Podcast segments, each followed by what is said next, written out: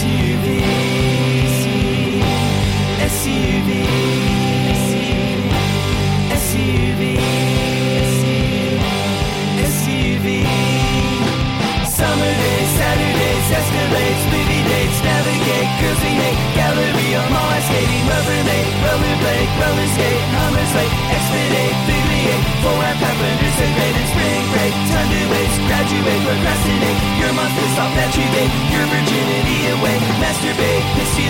You late, copulate, love your taste, pretty face, getting place, purple haze, surf the red wave. 您现在收听的是汤小电台，小编聊汽车，我是汤姆。大家好，我是杨广。哎，又是我们俩人啊，哥俩继续给您聊汽车。哎，呃，刚才这个歌词啊，前头一直唱 SUV SUV，、我们今天的话题呢，也就是 SUV，是吧？聊聊现在在，呃，不光是在中国汽车市场上，甚至到放眼整个全球的汽车市场，仍然是最火的一个啊、单一车型，就是 SUV。嗯，对但是我觉得聊 SUV 之前啊，肯定要。一般都要追溯一下历史，是吧？就是 SUV 的爸爸是谁呢？是吧、f u v 的妈妈是谁？就是不得不聊到的，就是说 SUV 的爸爸肯定就是越野车，对，它的起源在哪里？对起源。嗯那你知道杨光，你知道全世界呃第一辆真正意义上的越野车是谁生产的吗？是必须吉普啊！这个，你觉得是威利斯是吗？我觉得威利斯应该是，呃应该是威利斯。呃，我先告诉你，你的这个概念是不对的嗯啊。但是是，也有很多人有这个误解，因为确实啊，吉普的这个威利斯，包括现在这个牧马人，被很多人认为是全世界啊最强的这个越野车之一。而且这个威利斯也在整个二战的历史上是美国最重要的一款军车，然后征战在甭管是在欧洲战场啊，还是这个北美战场，甚至在亚洲战场，也有这个威利斯的身影的出现，可以说是为美国陆军啊立了最多功勋的这么一辆车。但是实际上呢，全世界最早的越野车。真的不是美国的这个吉普威利斯，而是另一边的这个纳粹德国的生产的，其实不是纳粹德国了，在一九二几年的时候，那时候应该还德国还没有被纳粹化的时候，啊那时候已经生产了这个叫做 G 一的这个车，就是奔驰 G G Class，现在这个奔驰 G 级的可以认为是前身啊。哦，G 的前身是吧 G 的前身，当时呢，它这个全称叫呃 G Land Wagon 啊，就是这个奔驰 G 的这个前身这么一款车。它的历史呢是从 G 一到 G 五，虽然真的这个整个奔驰的这个 G 一到 G 五一直都没有被。德国的这个叫国防军也好啊，或者叫纳粹德国也好，没有被真正的量产使用装大规模装备到军队中。但是呢，在当时呢，它最初的时候 G 一啊是个六驱的车，是个六轮的车。哦，然后后来呢，到 G 五呢演化成四轮的，然后这些车呢都有一些现在这个越野车的非常明显的特质，比如说它有大梁，哦，对，嗯，非承载的这种车身，嗯，然后呢是全全时的四驱，四驱系统，四驱有四驱系统，嗯。然后呢有锁。啊，这些都是非常明显的这些啊现代的咱们所谓这种越野车的这个呃因素。你只有是吧？你你得是四驱的啊啊，嗯你得是非承载车身，你才能叫做越野车。当然也有一些特例啊，比如说帕杰罗啊，进化到 V 九三、V 九七这代啊，它虽然是呃这种。承载式车身，不过人家也有内嵌式的这种大梁，还是能为这个车身提供这个不错的足够的刚性的。因为刚性如果你是一个完全没有这种非常强大的这个这个 T 型大梁的话，这这个这个车你在强高强度越野的时候，你车身的这个刚性是不够的，对，很难承受这种就是来回的这种来回晃动这种颠簸啊什么的。然后这个甭从德国的这个 G 一到 G 五，大家有兴趣啊可以去啊去去看一下这个历史，是整个横过二三十年吧，一直拥有非常长的这个历史，是呃非常了不起的。就德国人在当时就能制造出了那么牛的这个越野车，而现在的这个奔驰，啊，咱们所谓的 G Class 呢，则要啊倒退到一九七零年代。啊，嗯当时其实这是奔驰公司为伊朗设计的军车。当时伊朗呢还是巴拉维王朝，是一个比较偏欧美的这么一个啊政府，不是现在的咱们这个现在这个伊朗啊，就是跟呃欧美国家死不对付啊，啊一直准备这个恨不得要干一场啊。当时还是比较亲欧美的，嗯然后是呃奔驰公司还有联合这个斯泰尔公司啊，就是现在的所有的奔驰 G，它的工厂其实是在奥地利，并不是在德国本土，然后设计了这个。全世界可以说到现在是一个越野车的一个象征啊！奔驰 G 基本上你就认为越野越头就是奔驰 G 了，对这种最应该说最强硬的越野车，对对对对嗯，然后全是四驱三把锁，然后呢这种打梁啊，对这种还是这种刀臂结构，钢板的车身，呃嗯。不是，啊不是也也是落源弹簧的，在啊之前是，然后呢是全世界最最最硬的这个越野车了。比如它那个车皮啊，钢的，一般不是用那个铝合金什么啊合金的嘛，对它那是钢的，然后方方正正的，非常嗯，而且从第一代就是从七十年代这个奔驰 G 军版被造出来到现在，其实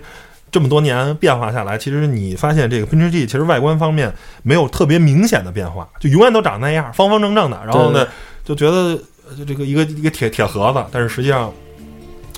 它这个当然内饰啊有了非常大的变化，这个越来越豪华。对因为我见过军版的奔驰 G，就特别简朴啊，里头就是呃所有的东西都都都是塑料的，然后都都要么就是那个呃基本上没有皮的。但是你看现在咱们民用的啊，甭管是 G 五百呀，包括 G 六三、G 六五啊、AMG 这些版本啊，内饰极其豪华什么的啊，各种皮的、啊、各种木纹的，但是你在军版上是都是见不到的啊嗯。因为军版的 大多都用柴油的，嗯，因为现在那个它 G 像奔驰 G 这款车也是像呃城市种豪华化豪华性的那种，呃，呃妥协，对哎但是它的越野性能是没有妥协的。不过内饰方面做了很大的这个妥协。对我曾经坐过那个 G 五五 AMG 的那个它那个座椅，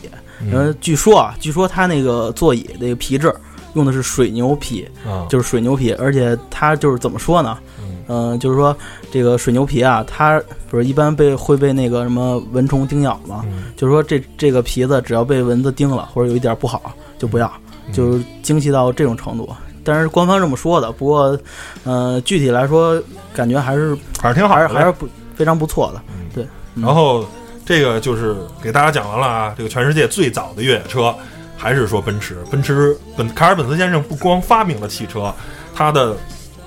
也为这个呃军方啊设计了从 G 一到 G 五，包括现在全世界最还在全世界最硬的越野车奔驰 G，这都是奔驰的。奔驰真的是一个非常了不起的一个德国的汽车厂商。现在我再跟你说这个牧马人的故事，呃跟这个威利斯。其实威利斯这个车型啊，最初的是一家叫做班塔姆公司，啊，他做出这个图纸叫做班塔姆侦察车。但是这个公司呢，其实说来就是比较小，你知道吧？应该可能类似于现在中国就是一个小作坊啊。他做了这个图纸，军方很满意，但是他没有能力大规模的去生产这个班塔姆侦察车。然后呢，就把这个图纸，美国军方呢就把这个图纸呢交给了当时两家公司，一家叫做威利斯公司，一家叫做福特的汽车公司。啊，威利斯大家都知道，那个最早的啊，这美军这些车就叫威利斯嘛。然后福特呢，是当时是因为已经美国进入了二战时间，但是当时大概是一九四零年代，呃，已经所有的这个汽车厂商啊，已经开始大规模投入军车的这个生产，已经开足所有的马力的去造军车了，已经不可能再是吧？你还生产福特 T 型车那是不可能的了啊！你必须一切为这个国家的战争，哎，去做出这个贡献。然后呢，后来那两家厂商呢，因为本身就生产民用车的嘛，现在转向军工，为了整个为了二战呢，生产了大量的这个威利斯，从 MB、MA 啊，这大量的这些车。然后呢，其实有一个特别有趣的故事，就是威利斯，然后继续在生产这些车。然后呢，到最后它被 EMC 被美国汽车公司收购，然后呢，到后来再被这个吉普，然后呢，再再再再再给这个收购。最后，然后在应该我没记错的是，一九七零年代，应该或者是一九八零年代，嗯然后呢，其实已经断档了四十年。威利斯的吉普所谓的这个血统的传承人啊，牧马人啊嗯诞生了，然后呢，号称是接了这个威利斯的这种，但实际你过啊，这已经过了四十年了，在在这阶段期间，威利斯虽然被量产过，被民用化，但是因为美国人当时就是不接受这种，你想它是个军车嘛啊，嗯，做着非常硬，然后呢，四面的这个装备工艺也不够好，也不够精致，做起来也不那什么。而福特呢更逗，福特呢就是战争结束以后，他就继续转转在他非常擅长的这种轿车领域，嗯，是吧？因为福特原来造 T 型车，大家都知道嘛，他是造轿车的。然后后来呢，在我没记错的话，应该是一九六零年代，然后呢去造野马，然后福特一直是传承的这套轿车的文化，然后呢福特呢是把这个威利斯的图纸呢后来就卖给了日本人，然后日本有我记我知道的有三家车企，丰田、日产和三菱，最初这家三家车企拿到了威利斯的这个图纸，在一九五零年代就开始生产威利斯。然后呢，他们叫叫自己的名儿啊，好像叫什么 C 勾啊什么的，就是反正最早的途乐的，呃，不是最早的日产途乐 Patrol 这款车，跟丰田的 LC，包括帕杰罗的，呃，其实是不能叫做前身了，就是三菱最初都是复刻威利斯的这些车。第一代的你可以自己去搜，那个没记错叫做 B 勾二零，日产呃丰田的叫做 B 勾二零。途乐的第一代车型，你可以看跟威利斯几乎长得一模一样。实际上，日本人接过了美国人的这套衣钵，然后现在 LC 啊一代一代的进化，从 LC 叫四零啊，然后改名叫 F 勾嘛，然后这个呃这不不呃 F 勾四零，然后后来 L LC 六零七零八零啊九零一百一百二一百五二百，到现在 LC 还分出了跟普拉多两个分支嘛，然后呢 LC 这个车系。其实是继承了威利斯，包括途乐到现在的六代的途乐的车型，咱熟的是 Y 六零、Y 六幺、Y 六二啊。虽然现在 Y 也从那儿来的，其实一脉都是继承了，包括三菱这套，其实都是继承了威利斯这套东西，等于是日本人接过了美国人的这套威利斯的东西，开始生产越野车了。美国人不玩了，后来美国人发现，哎，越野车这个市场很赚钱啊，很很很很好吧？他又重新再倒过来了，包括福特还生产过 Icon Brombo，也叫野马。啊，是一款越野车，非常硬派的。其实这个是讲了这么多是什么呢？就是说，你聊 SUV 就不能不聊到越野车。那越野车我们刚才说的，包括英国人生产的路虎卫士，这些其实都是工具车。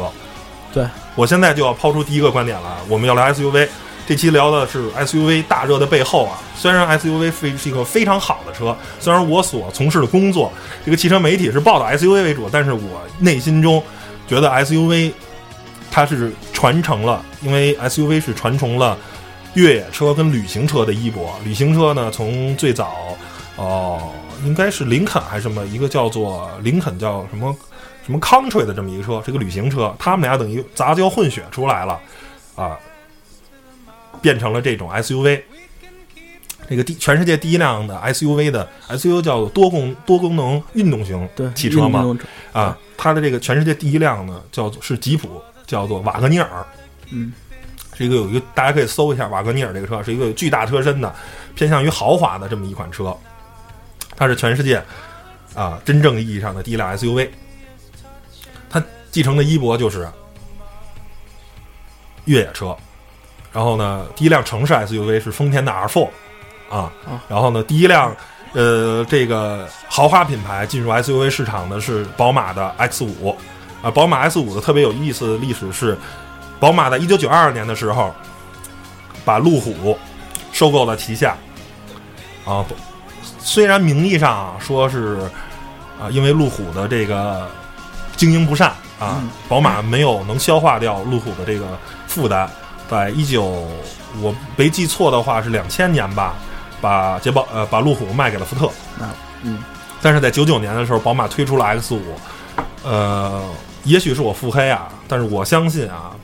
如果宝马不买下路虎的话，它是造不出 S 五的，因为宝马是从来不会生产 SUV 的，它不会生产这种大型的豪华的 SUV，而路虎拥有揽胜这么一款车，我相信它从路虎的揽胜中学到了很多很多的东西，才能生产 S 五。这也是因为在当时路虎还不是一个高端品牌，而宝马是一个高端的品牌。然后呢，宝马 S 五是全世界第一款。豪华品牌的 SUV，然后之后没有记错的是，不是两千年就是两千零一年，保时捷推出了凯宴。凯宴对于保时捷，你知道现在凯宴跟迈凯对于保时捷来说有多重要吗？你猜猜，你猜是占它销量的很多是吧？你猜猜保时捷现在集团整个的利润有百分之多少是靠保时捷迈看跟保时捷凯宴这两款车的？你猜猜？嗯，我大概猜一下啊，觉得七八十吧，大概。猜对了，百分之三分之二的利润来自于两款车。你可以看看保时捷还有什么车？有九幺幺，有卡曼，嗯，有 Boxster，有 Panamera，还有九幺八 Spider，但是这这这些车这这些车一共贡献了三分之一的利润，他们不走量，主要是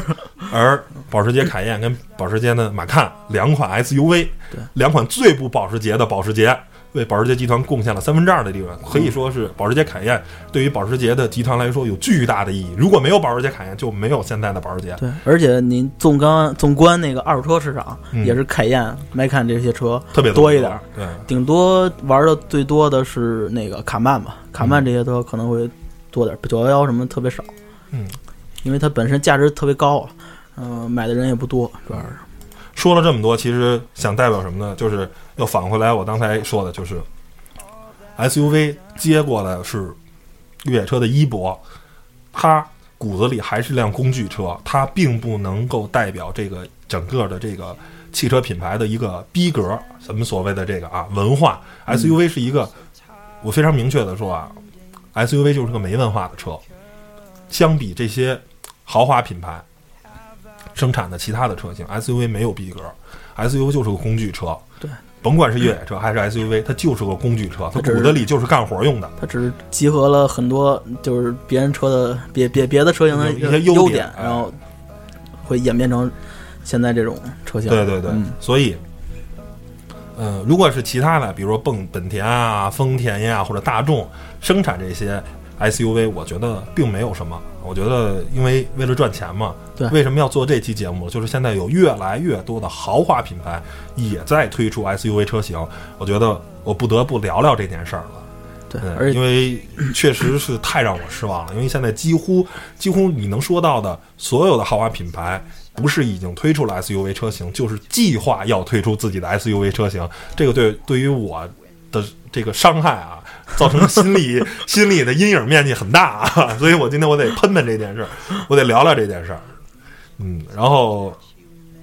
怎么说呢？其实说了，当时宝马啊，包括奥迪推出 Q 七啊，啊、对于这些车企来说啊，非常非常的重要，因为这些 SUV 贡献了大量的利润。如果没有 SUV 车型，这些车企可能没有今天。确实赚钱。确实确实赚钱如果没有保时捷的凯宴跟保时捷的买看，保时捷可能下一代九幺都生产不出来了。比如在举举，但是成为一个反反例的意思，成为一个特别明显的一个这个呃反面教材呢，就是说三菱要把帕杰罗停产了。啊，哎呀，也不能叫停产，就是不会暂时不会推出下一代帕帕杰罗了，因为帕杰罗不赚钱。就是这个成为一个特别，然后但是呢，你看前一段时间啊，最火热的啊，最具话题性的就是全世界最豪华的 SUV，宾利的这个本 T 感啊，这辆车，然后这个并且销量非常好啊，基本上就是现在就订单现在爆棚啊，现在宾利那个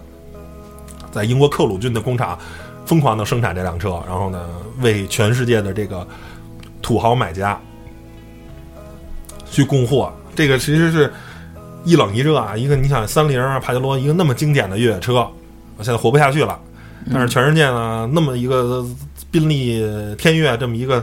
呃，你说它没有越野能力吧？它其实有，它的通过性还是有一定保证的。它最起码比它的那个慕尚啊什么那些车要还是要强太多了。但是呢，你真的会开一辆四百万的豪车去越野吗？你可能不会。对，但是呢，你我实话实说，我真的不觉得本提卡这辆车好看，我觉得好丑啊，真的太难看了。就是说，我现在看很多其他的宾利的车啊，我说的就是很多 SUV，就是说把它的那个轿车，嗯然后可能给它拉长了一样，然后底盘弄提高一了点底盘儿，稍微它做了一个大屁股。它并不是那个，就是我想研究一款新的 SUV 车型，嗯。我去做一个全新的底盘，嗯。然后全新的发动机，嗯。是吧？然后全新的这些动力系统，嗯。比如那个奥迪 Q 五，它就是在那 A 四的平台上嗯。开发出来的，用的是 A 四的底盘，嗯。是吧？它可能还是用也也用 A 四的动力系统，用它的变速箱，只不过是把车。哎其实大多数你现在嗯。能见到的 SUV 啊，咱都说 R4，R4 嗯。就是这个呃，我没记错应该是卡罗拉的品牌吧？啊，其实嗯然后包括日产这奇骏啊，用的就是啊天籁的这个，其实大多数啊这些车用的全部都是通同样尺寸这个级别的轿车的平台，加加加高底盘啊啊，加上一套四驱系统，而且这套四驱系统呢，一般的这些车呢都是横置发动机嘛，横置发动机呢，其实上因为你不是纵置发动机，是很难做到全是四驱的，呃嗯。没有专门做到中央的差速器是没法使用托森啊或者多片离合器啊，这套东西都是横置的，横置呢就是感谢一个叫做汉德的公司 h e l d e x 汉德呢，现在已经出到第五代了四驱了，一个一套适时四驱，基本上全世界所有的横置发动机的这个 SUV 全部使用都是汉德的这套四驱系统，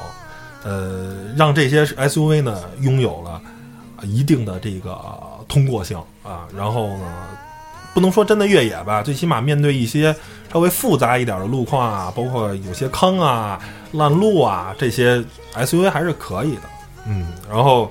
还是回来说回来啊，就是说，因为豪华品牌，它代表的是什么？它代表的是自己的历史，它代表的自己的传承啊。我一直有一句话，就是说，你买一辆法拉利，买的是不简简单单的是法拉利的一辆车，对买的是法拉利拥有悠久的历史和在勒芒跟 F1 赛场曾经取得了无数辉煌的战绩。您买的是这辆车的逼格跟历史文化。这辆车本身，这辆车可能，假如你花了五百万买这辆车，你可能只有五十万买的是车，剩下四百五十万买的是历史文化逼格。嗯对，如果说我要想买一辆快车的话，就是现在的一些就是不是小钢炮、大钢炮，嗯它完全可以满足比如说性能车，类似于 GTR 那种东西，可能纯粹的性能，可能跟法拉利的那个像入门级的跑车，原来的四五八，现在的四四八八 GTB，嗯基本上是一个量级的，但是一个卖一百万，一个卖四百万，这个差了两倍多的三接近三倍的价钱，是为什么？难道不就就因为 GTR 是一个日产吗？尼桑这个汽车品牌的背后的这个附加值远远不如 Ferrari 是吧？对这个品牌要大嘛？嗯，这个其实就是，但是当这些跑车品牌是吧？当宾利、当捷豹、当玛莎拉蒂，当越来越多的豪华品牌，它生产的 SUV 在路上跑的时候，我真的没有觉得这些车对这个品牌的内涵是有加分的。就像说，这个女女生就当了婊子了，你知道吧？为了赚钱就当了婊子。但是呢，我从内心中啊是可以理解这件事儿的。话要两回说，虽然我觉得这是一非常掉逼格的、非常没有节操的事情，但是我可以理解的，因为现在，比如呃捷豹路虎集团，他们俩现在合并了，嗯在中国，呃如果没有记错的话，捷豹路虎的这两个公司的就这两个品牌旗下的车型。呃，你知道它大概在在华的销量的比例是多少吗？就是捷豹品牌跟路虎品牌，他们俩你知道大概在中国的销量的比例是多少吗？是它俩各自的比例，各各自就各自。如果是一共卖了十辆车，你知道捷豹卖了多少辆？路虎平均能卖多少辆？你猜一个数？我觉得我说出数能吓死你。我觉得捷豹少一点吧，是少一点，你知道能少到多少吗？是一比九吗？没有没有没有，二比八。二比八，你知道吗？在全世界，中国现在对于任何汽车厂商都是最重要的市场。我觉得从从中国啊，也可以一窥这个整个世界的这个市场啊。虽然不能代表全部吧，但是因为嗯整个现在对于豪车来说，新兴市场是非常重要的。中国市场啊、巴西市场啊、印度市场啊、俄罗斯市场、啊、这些市场，对于就是咱所谓的金砖五国、四国是他们最大的销量，而传统一些美国的那些市场，对他们来说严重饱和了，没并没有能有能造成足够的增长量。那对于捷豹路虎这个品牌，咱只拿这个举举例子啊，为什么捷豹要出 F Pace 这款车？好，是不是？为什么要出这款车？就是因为它，因为满大街跑的都是揽胜，满大街跑的都是极光。嗯，那那我没有办法呀。如果我再不出一辆 SUV 的话，我我我可能就捷豹的 XE、X 勾这些车，真的就在马路上，反正我基本上现在我能见着一辆捷豹，我非常兴奋啊！哎呀，有人能认可捷豹这个品牌，嗯但是。是吧？你满大街现在看路虎，就基本上一天我能看好几辆。对，而且那个我有时候就是因为跑业务，也去嗯一些捷豹路虎四 S 店了，然后我进去之后就忽略这是一个捷豹四 S 店，我就完全以为就是路虎，就是忘了里边有捷豹车。对，就是这样让这个品牌对，的存在感特别特别低。如果你不生产 SUV 的话，因为他们合并了，然后嗯它的展厅里摆的车大半大部分也是那个那个那个路虎的。嗯啊，捷豹就基本没有没有我什么展，进去就忽忽略了这这里还卖捷豹，忽略这事儿了，基本上。所以如果一个豪华品牌不生产 SUV 的话，他们没有足够的利润来研发它旗下的那些轿车跟跑车了，这是一个呃非常现实的事情。我能，我很同情这些车企，我也能理解他们。但是呢，我只想传达一个观点啊，就是说 SUV 大热有它背后的这个环境啊，因为在中国这个用车环境，SUV 是一个非常实用的车，我不否认。但是它的再实用，它还是个工具车。对对，它呃对于汽车文化的传播啊，对于呃整个的这个，甭管是在中国汽车的文化，还是在全球的汽车文化，绝对是一个倒退啊。就像说，呃，在手机市场举一个最简单的例子，如果你人人都是追求小米的时代啊，大家没有类似于苹果呀、vivo 啊或者锤子这些厂商的话，大家都买小米的话，你不觉得这个这个世这个这个世界还还有那么美好吗？对也也还有一样，就是比如说，如果这世界全是帅哥和美女，那又有什么意义吗？不是，关键是 SUV 它不是帅哥跟美女，对啊，关键也不是帅哥美女。哎，SUV 是这叫什么？经济适用男啊！对对对对。其实我觉得它大热还有一个就是特别重要的原因，就是比如像北京这种城市，嗯然后可能一个家只有一辆车，一个指标。嗯，就是限购，哎，对我想要一对儿一个车，然后它既有功能性，而且还得对有一定的豪华性，嗯然后用途还要好，是吧？七还得还得是七座，嗯，那只只有 SUV 可选了。那其实还有 MPV 啊。对，还有 MPV，但是 MPV 在中国市场卖的，我觉得这是一个，嗯就是说，中国啊，这是一个历史发展的过程啊。虽然我刚才对 SUV 说了很多负面的话，但是这是一个发展的过程。试想一下，在我们父辈的那个时候，他们年轻的时候，我们还是一个小婴儿，甚至说，呃，只是上小学那时候，嗯我们买车必须三厢，两厢就不叫车，是吧轿车轿车嘛，轿子嘛，前后都有人抬，那叫轿子啊。那时候买富康，哎，都得买那三厢的，就是什么、嗯什么神龙九八八还是九九八什么的，哎，就是夏利也都是三厢的，就什么车必须是三厢的，两厢就不叫车。嗯，但是后来呢，慢慢慢慢的，像 Polo 啊什么的这些车，哎哎，对，嗯就是也开始走进了咱们这个呃参加这个走进大家这个家庭中，大家也对两厢车，哎，觉得两厢车。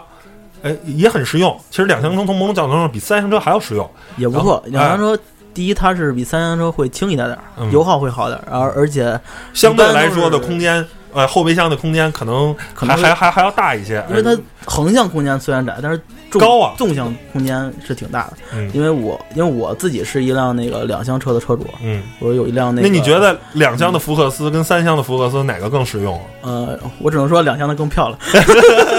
对确确实，我看三厢福克斯，因为其实，在欧洲嗯啊，就是福克斯是一个标准的德国车嘛，你能在欧洲很多车，因为欧洲那种用车环境，两厢车更实用，对相对来说车身的长度更短一些比。较紧张。哎，嗯对，两厢车，三厢被是被升加出来的。我就记着我在呃三厢的飞度，我不知道你记得吗？哦特别特别难看啊！那个就是大概在两千年初的时候，那时候啊。还还还有一车，一会儿我跟你说，你你说吧，你现在就说。三厢嘉年华 啊，对，那个更更接受不了。就是就是它本来在欧洲它只有两厢版，对，哎，它就是一个两厢的一个小车，但是在中国呢，在两千年的时候，中国人还不认可这种两厢车文化，就是车必须是三厢的，必须有屁股，对，所以就硬加上，就是那个东西，就是感觉是后画上的，就跟车已经画好了，突然有一个小孩说：“哎，我不行，我得加一屁股。”嘣儿，我就给你画一屁股，然后就感觉无比的不和谐，无比的难看。对，也不是他不是重新设计，他只是附加上了而已。然后，但是嗯没办法，如果加了屁股，因为大爷当时可能对于那个年轻人来说，他可以接受一辆两厢车，但是父母觉得必须买三厢车，三厢车才叫它？有屁股咱追尾了，有个安全什么的，就是对他会有一些对这些汽车的误解啊对，，而且所以没办法，只能买三厢车。嗯，就是我买车这也是跟我父母做了很多功课，他们才决定让我买那辆两厢的，因为我实在觉得三厢的不好看，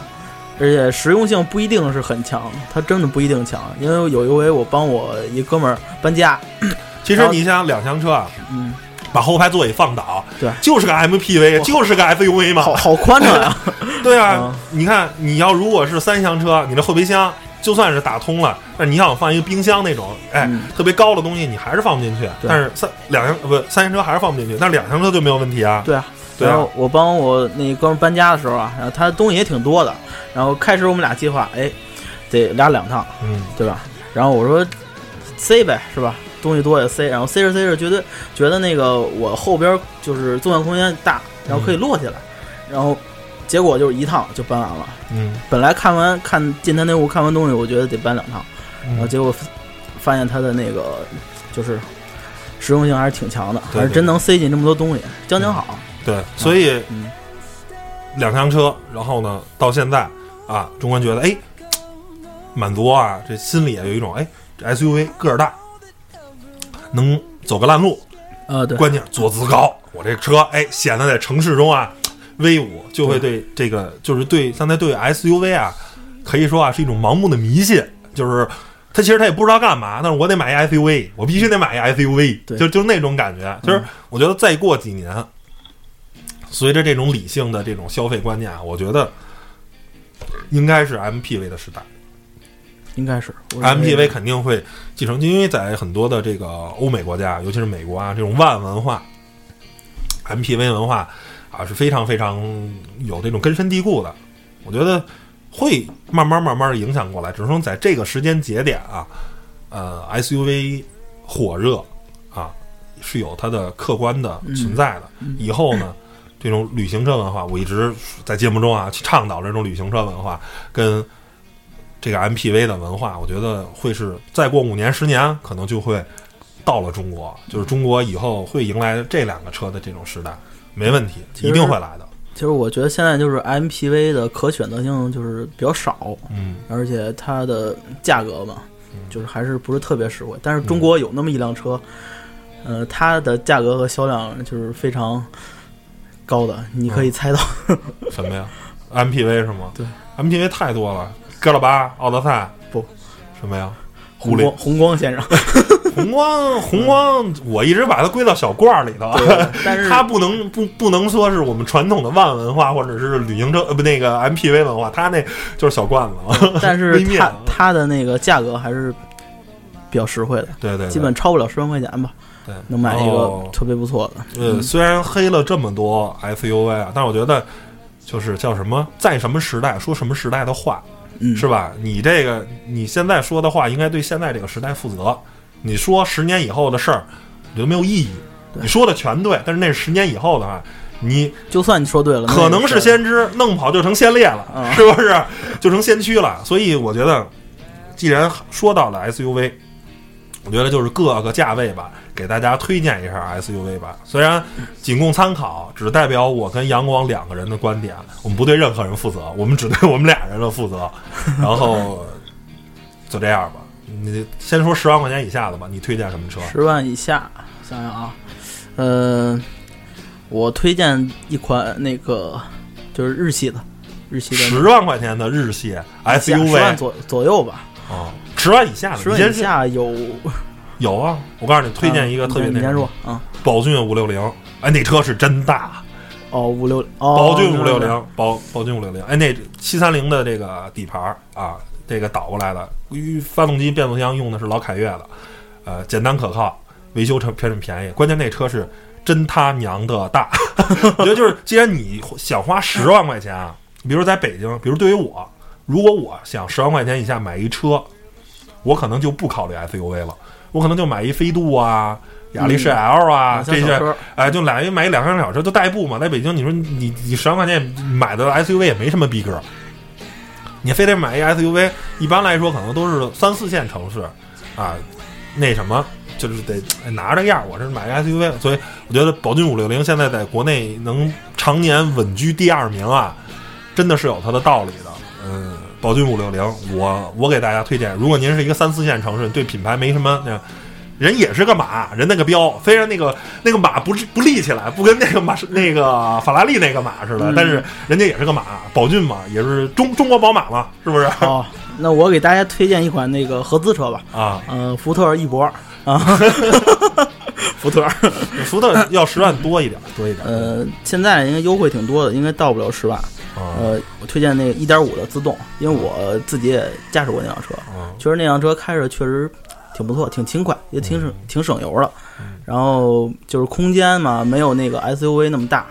但是你想，它其实就是嘉年华对，加高加高底盘嘛就。是就是就是那种小型 SUV，空间呃也还关键。是它在这个就是在它这个级别，比如翼博呀，呃，包括这个 XRV 呀什么的，或者是就是这种小型 SUV 市场，它是唯一一个带小书包的车。啊就看起来虽然没什么越野能力吧，但是它唯一挂一小书包，感觉自己萌萌哒。对对对 对，而且它还是那个侧拉门啊嗯，车门可以侧拉开，不不是那种掀背的，什么侧拉门啊？呃，就是说从旁边拉开，就是那种跟开门似的，你知道吗？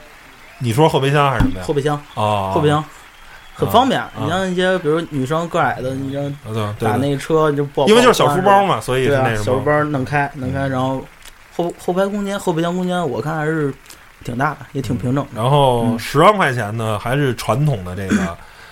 前三名吧。然后哈弗 H 六很就是肯定啊，一直排名 SUV 的老大，销量肯定是有它的道理的。但是我现在越来越讨厌长城啊！我现在想同价位的推两款车，一个是长安的 CS 七五，现在官方啊基本上是一万块钱的降价，呃，那个车真的很不错，很好，很用心，长安做的一款车。第二个就是这个前两天刚上市的这个吉利的博越，绝对是好车。虽然没有开过，但是啊、我跟我开过的同事啊聊过，而且首先吉利这个博的，甭管是博瑞跟博越，都是这个沃尔沃的之前的一个设计师，叫什么名儿我也忘了啊，他的团队带着做的，所以甭管是外观内饰，你可以看到这辆车基本上就是无懈可击的。嗯，整个这个车非常的在十万块钱这个价位是绝对是非常有有用心的一款产品，而且沃尔沃这个呃很多安全系统呢也给到了吉利这个博越这款车，所以它在车辆的主动安全方面也做得非常不错。所以我在这个价位，我现在呃推荐的是这个长安 CS 七五跟这个博越这两款，而且博越这个官方啊，因为它这个一个是二点零升的自然吸气发动机，一个一点八 T 的，不符合现在国家一点六升以下这个购置税的这个减免减免，然后然后嗯厂商呢官方是给四千到六千的补贴，所以等于吉利真的是一个特别特别用心造车的企业。我觉得相比于哈佛来说吧，吉利跟奇瑞用心的太多了，不是说长城不用心，而是说吉利跟奇瑞更用心。我觉得尽我们的可能吧，去支持这些更用心的车企，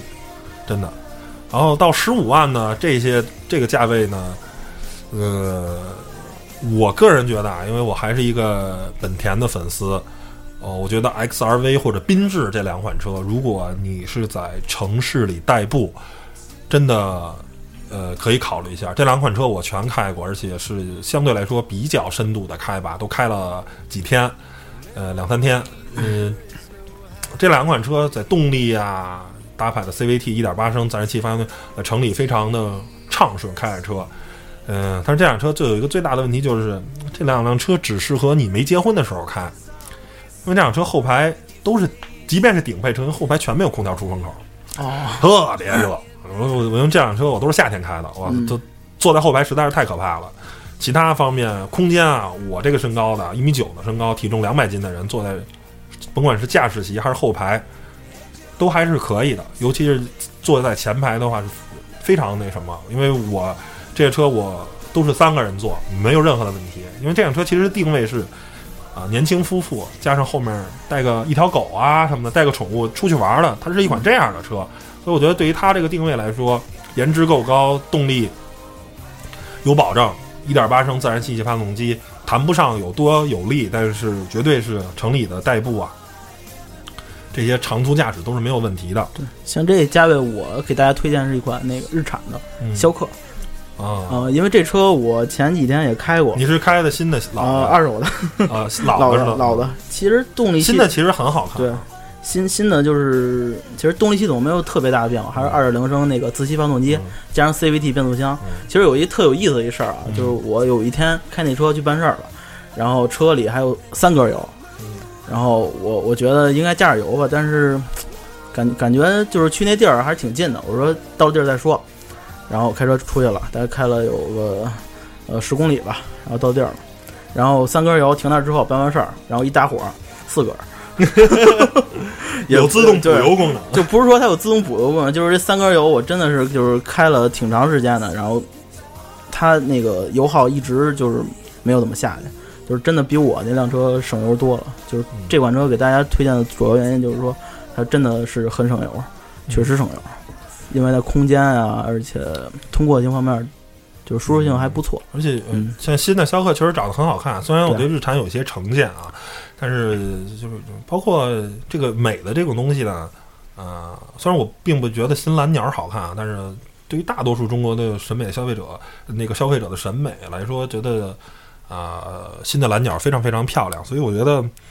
嗯、新的逍客也是这样道理，就是它是一个非常有设计感的车。嗯，很很好。对，然后再到二十万这个级别的，我觉得就是传统的这些合资品牌的了。合资的，然后比如像途观呀、R4 啊、CRV 啊、奇骏啊什么的，嗯别克的昂科威啊，对对对。然后这些车，嗯，怎么说呢？我觉得，我个人还是，嗯，还是推荐日本车吧，R4 或者是，嗯，这个 CRV 吧。虽然这俩车，嗯，CRV 有点老了，但是我觉得好开实用，还是一个挺那个什么的。主要是可靠性，我觉得。嗯，对对对，因为发发动机基本一直没怎么换过代，呃，对对这发动简单说明它很可靠。对，简单，嗯非常简单，非常可靠的这么一个车。然后，啊，奇骏我接触的非常多啊。然后，因为奇骏从上一代的奇骏再到这代奇骏，整个的车样外观大改啊，变得非常运动时尚。但是嗯这款车，实话实说，呃，开起来很舒服，但是。空间绝没有你想象的，因为它看起来很大的一款车，但是空但实际的空间表现绝不比 R4 跟 CRV 好，基本上大出来也是白大。然后这个昂科威这个车呢，其实它不是 SUV，它严格意义上是跨界。然后它这个车呃四驱之垃圾啊，这个 其实我就不想再多说了啊，呃，非常的非常的烂，就是在沙滩上跑两圈儿就过热了，四驱系统就过热了。嗯，非常的烂，然后这个车的离地间隙也非常小，所以你真的走一些烂路的时候，呃，也不太靠谱。但是如果您就是想城市通勤的话，那辆车最大的好处是什么呢？就是内饰啊，因为我开的是顶配的，极其的豪华，而且它的座椅是棕色的。你想想，什么车的座椅是棕色的 A8？Porsche。保时捷的主色调是棕色的嗯，它那也是。然后呢，木纹啊、皮质那些东西，就所有的东西给你营造的高级感是非常非常有的啊。这是它最大的卖点。它就像别克这个品牌嘛，定位于一个啊城市白领嘛。如果您是一个这样的人的话，不是一个好自驾游，不是一个这样的，然后就它确实可以给你一些那个很很那什么。但是如果你是一个呃偏老百姓的那种东西，但是我觉得他那车。嗯，就是太太豪华了，他的那种，他把所有的，就像造车嘛，我们都说造车就像你玩游戏造技能点儿，嗯一个人出生给你十个技能点儿，你愿意加在哪儿？如果你是个叫战士，可能就加在力量啊，加在血槽上；如果你是法师啊，加在魔法上；如果你是个盗贼啊，就加在敏捷点儿上。它呃，别克把自己的很多的技能点儿都加在了内饰的豪华上，而没有加在其他的方面。但是那个车的非常厉害的就是前排座椅的可调空间非常大。当你把座椅调到最后的时候，我是可以翘二郎腿的。这个是在其他品牌的汽车上啊、同级别的是很难做到的。包括你看，像奇骏那么大个儿的车，我给它调到最后，我也没法翘二郎腿。但是别克的昂科威可以，嗯，所以这个价位的，我觉得确实啊难分伯仲。但是我觉得你稍微再加一点点儿钱的话，就是我真的是对这辆车太喜欢了，可以考虑汉兰达。虽然汉兰达现在是摆不着车啊，确实这个加钱，呃，加起来没有说，加起来因为现现在它这个 2.0T 的发动机真的是只有嗯每个月只有七千台的产能，据说然后还有进进口的是吗？呃，你现在正反正甭管怎么着吧，反正就七千台。嗯然后呢，这七千台呢，还有一部分呢要供到新的皇冠上，所以到这个汉兰达这块儿就是产能不不够。然后也有一些媒体呢非常无良啊，一些自媒体啊说，哎，锐界卖的比汉兰达好，丰田你应该怎么着？大哥，您知道吗？丰田。丰田当然想让汉兰达销量高，问题它生产不出那么多台发动机，你难道要买三点五 V 六那台吗？是不是？因为那台二点零 T 发动机是我开过的，可以说是最好的，就是同同级别的最好的二点零 T 的发动机了。嗯呃，包括跟变速箱的匹配，包括这个车真的很大，整个的车厢营造的这种高级感，它真的非常非常好。应该是比老款有一个很大的提升，就是这种内饰的做工嗯，包括用料。我我看包括漆漆面儿也是嗯，因为老款汉兰达，因为我我也经常开那种老款的，嗯因为我做二手车的嗯，然后它那个漆面儿就感觉也很很一般，也许也是车车老啊，对，也可能是车老。反反反正就怎么说，就是如果上到二十五万啊，这个价位我真的是不是锐界不好，而是说，呃，我内心有一个对福特的一个情节吧，就是嗯我真的不是特别喜欢福特这个品牌的汽车，嗯就是、呃他在他手中死了那么多。死了这么多品牌的，不是死了，反正就就就是把那么多沃尔沃呀、捷豹路虎啊，刚才说的，就是，呃，包括阿斯顿马丁啊什么的，就是它是一个虽然它有过辉煌的历史，发呃福特 T 型车 GT40、GT 四零在勒芒大杀四方，但是现在的福特，我觉得已经不是那个那个时代的福特了。比如福特一直啊断轴，这车其实就是一个仰角强度的问题，你为什么不能把仰角的强度提高一点呢？嗯是不是？我觉得一个你有良心的车企，你可以在某些地方减配，是不是？你可以让让让这辆车去降低造价，但是像仰角这个东西，所谓断轴，其实断的不是轴嘛，都是仰角嘛，仰角强度不够，然后影响安全性的对，我觉得在任何在行车安全方面的东西是不能做任何妥协的，嗯必须要把就是尽可能的安全。人大家都知道嘛，就是就是你为什么发现你的福克斯不断呢？嘉年华不断呢？对，为什么翼虎就转呢？为什么蒙迪欧就断呢？嗯因为它是 SUV，对，就是我很有可能啊，腹黑啊，咱没拆过，没有看，我没有把两个车都举起来，嗯我很我很觉得可能蒙迪欧的羊角跟福克斯的仰角用的是同一块羊角，因为你的福克斯轻，嘉年华轻，所以它不断。但是你想，翼虎它重啊，SUV 重啊，SUV 它它每次转弯的时候，它这个仰角要受更大的力啊。重心更高，主要对呀、嗯所以蒙迪欧啊、锐界啊这些车都是没准儿就是就是你同同同样的这种轿车，假如说这个同平台的轿车嗯用的、用这个标号的仰角可能就没有问题，但是你的 SUV 要更重，风阻更大，就整个的秦车它的仰角承受更大的力。如果你还用同样标准的仰角，可能就会发生这种断裂的情况。你为什么不让它升升级呢？因为在美国从来没有看到过福特的车断轴的这种事件发生，但是在中国就发生了那么多起。为什么你在美国，就是很很多人最后把美国那个仰角跟中国仰角摆在一起称过，美国那仰角更轻，应该用的材料不一样，哦 哦，明白。可能用的是更高强度，然后更还更轻的这种，都它的那个就就就反正就不出事儿。所以对锐界当然是一款好车啊，但是基于我对福特这个内心中的这个疙瘩啊，所以 我不太推荐福特这个车。嗯，是这样，我觉得啊，就是像很多，就是像咱基础品牌这种，就是造 SUV 还是比较保守。你什么看，就是大众嗯把双离合用到高尔夫，嗯用到呃不是用到 Polo，、嗯用到什么速腾、捷达，什么那个那个宝来，嗯都用它身上。你见过他把双离合用在途观身上吗？用啊，之前用啊，现在后现在现在改成六 AT 了，还改成爱信的。对啊，后来后来就为什么他弄回来了，嗯是吧？因为造 SUV 一定要保守，因为它车更高，然后它受的力更重，然后车也会更沉，所以一定要保守。嗯，所以我觉得，因为你买 SUV 就代表你对性能的一种妥协，对操控呢，就基本上我可能不太考虑这些了，因为我都买 SUV 了嘛。不然，如果我喜欢操控、喜欢驾驶乐趣，我就买辆轿车，我就买个小钢炮就好了。我为什么同价位不买一辆 GTI，我是而是买辆 T 冠呢？是吧？是嗯然后再往上，我们当然发言权比较低了。如果您真的是三十万、四十万、五十万这更高的预算，我觉得反正我们就随便说了，更没有参考意义了。反正我觉得豪华品牌中，不考虑奥迪的可靠性跟烧机油问题，我觉得 Q 五真是一辆几乎极其均衡的一款车。对行驶的品质啊，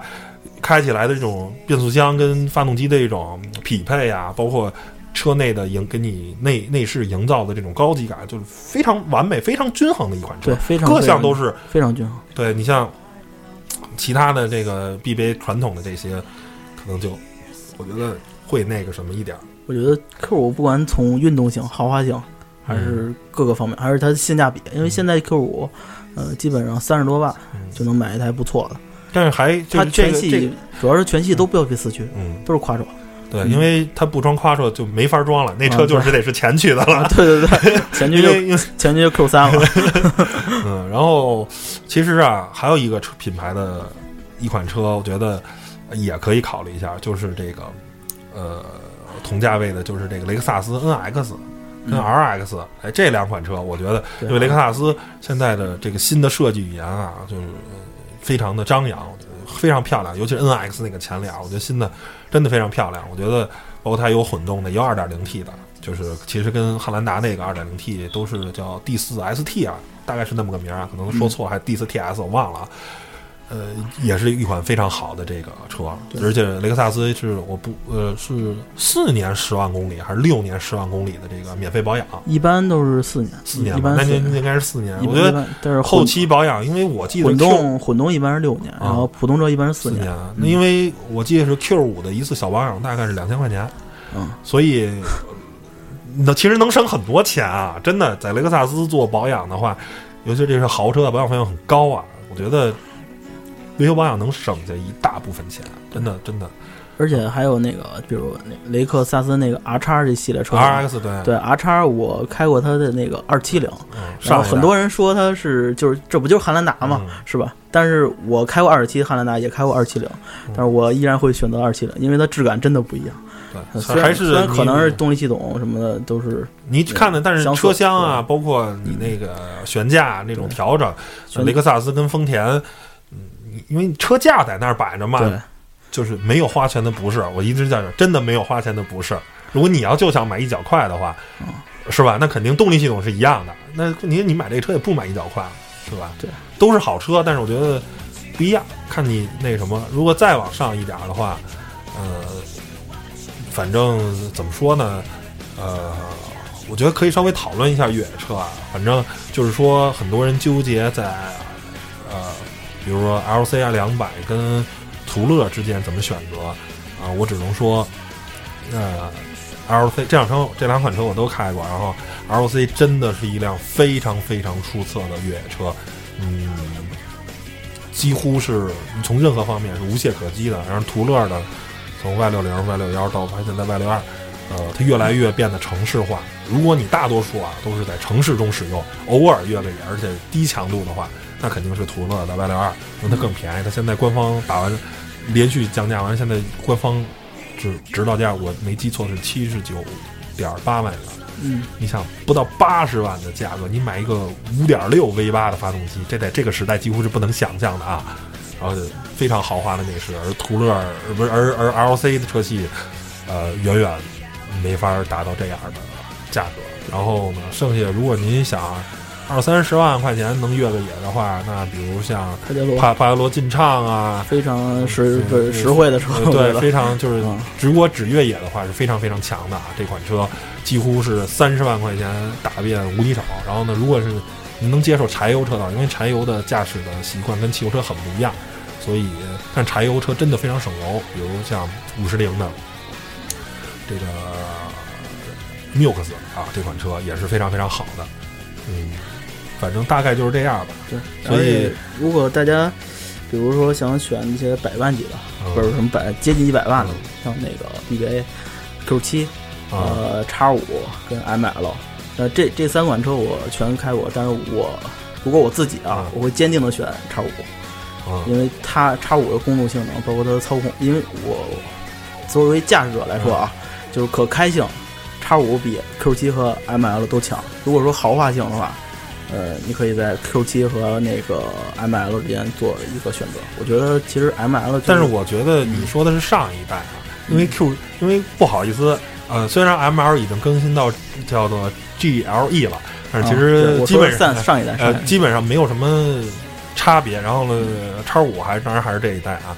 但是 Q 7更新了。然后呢，我呃我我虽然没有开过新的 Q 7啊，但是我跟开过新 Q 7的同事聊过，他说就是这个这个 Q 七这个车太好开了。嗯就是我因为基本上就是真的减重了四百公斤。对，因为我开的是老，因为我做老二，老老的 Q 7嗯我知道是一个，我觉得特别沉，嗯但是它 晃晃悠，悠的。但是动力系统一样，而这个车轻了四百公斤，开起来特别轻快，你一点不觉得是个大车。但是呢，这也是它的好好处，也是它缺点。新的 Q 七啊，长得太不像 SUV 了，太特别像一辆旅行车，一辆嗯 Cross 的旅行车，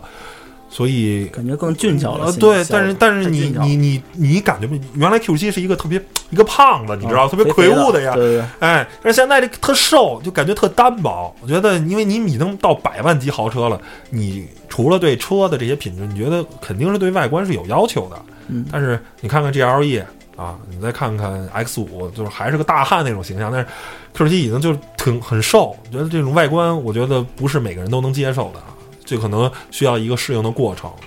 反正我估计一两年的一个过程是肯定要的。对嗯，肯定是你现在让人去接受啊，就是 Q 七改款改成这个样子了，你能接受吗？我觉得对很多人说，这不是 Q 7了。我印象中 Q 7是一那么那大一大胖子，就跟有点恨不得有点全尺寸 SUV 那意思。那你现在改成这样了，就大多数人接受不了。嗯，然后反正聊的剩下再豪华了，虽然我也都开过。比如像揽胜创世加长什么的，但我觉得那可能没有什么意义。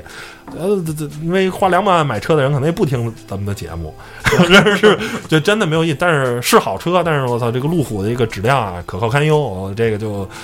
呃新车，然后那后备箱下面那个它是两那个上下开的嘛，底下那是坏的，那车五千公里，我我们提回来那车就是坏的，然后导航开着开着坏了，所以真的我就一直说路虎这这这打心里不是都特别看得上路虎这品牌，就你对于一个 SUV 啊，我一直说 SUV 它是个工具车，它是个功能车，它要带我去一些地方的要的是实用性。啊。你这样你这个质量这么差的话，我我崩溃了。这这你你很容易给我撂在路上，了。所以我我一直觉得就是 SUV 在我为什么这么喜欢丰田、本田，就是因为他们太太可靠了。对嗯然后就是这样吧。呃，反正还是像我们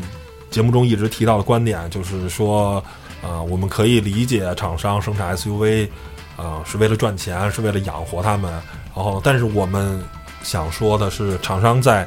生产 SUV 赚钱的同时，真的别只想着赚钱，一定要把那些真正能代表你品牌，比如保时捷的911系列，是吧？比如法拉利啊，比如比如这个这个四五八、四八八呀，或者是什么宾利啊，什么康提丹头啊，或者呃 T 那个那个叫什么来着，慕尚啊这些车，你一定要坚持下去。你靠 SUV 挣的钱，骗土豪来的钱，去生产一些有情怀、有逼格的车，这样你这个品牌才还能维护住仅有的那些荣耀，不然的话，就就彻底变成一赚钱机器了。就是为了赚钱而造车的嗯对对，，就那就那就是一个悲剧了，真的真的。那汽车就没有太多别的意义了。就是尤其是如果是在就是这个民用品牌啊，就是这个比较低端品牌，我觉得嗯无所谓。但是高端品牌，真的是买车真的是买的文化跟逼格。如果你没有了文化跟逼格，那我为什么要买你啊、我就纳了闷儿了。我花好几百万买一辆，是吧？因为现在豪车也造 2.0T 发动机嘛，是不是？对宝马那个 X 五也是二点零 T 的，新 Q 七也有二点零 T 的，是吧？那那那那那你这车真的能比汉兰达那 2.0T 强多少吗？是不是？然后你车卖三倍的价钱，就是这么一个道理嘛。你买的是品牌跟文化，对对的。好吧，那本期节目就到这儿，然后也希望大家对于 SUV 大热，然后豪车进入 SUV 领域，如果您有想说的、想聊的，给我们留言吧。然后我们微博、微信每期节目的配文里都有，然后大家可以加关注一下，然后给我们留言啊，畅所欲言，好吧？那本期节目就到这儿，谢谢大家收谢谢大家听，拜拜。拜拜。 to be so free. She'll tell you it's the only way to be. She just can't be chained to a life where nothing's gained and nothing's lost at such a cost.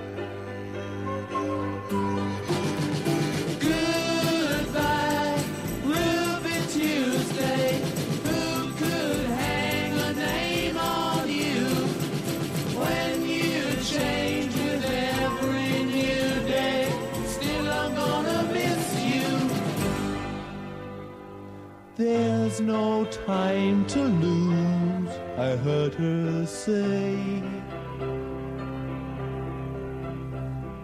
Catch your dreams before they slip away.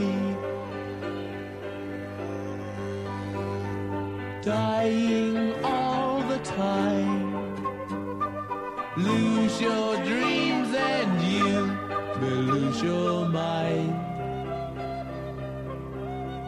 life unkind.